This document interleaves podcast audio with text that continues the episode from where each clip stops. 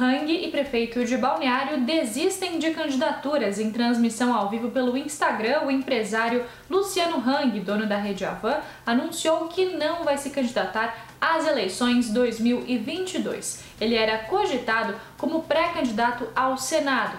O prefeito de Balneário Camboriú, Fabrício Oliveira, também usou as redes sociais na noite dessa quarta-feira para informar que continua no comando da cidade e abriu mão da candidatura a pré-governador em 2022.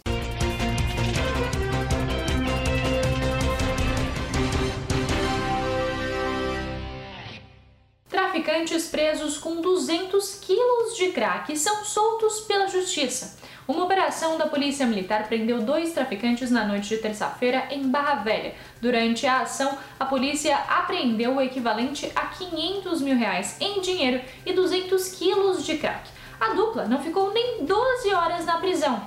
Um despacho na manhã dessa quarta-feira suspendeu a prisão por falta de ordem judicial para os policiais entrarem na casa dos acusados. Idoso passa mal ao volante e capota carro. Na tarde dessa quarta-feira, um idoso de 67 anos teve um mal súbito ao volante, acertou carros estacionados na rua e capotou o veículo.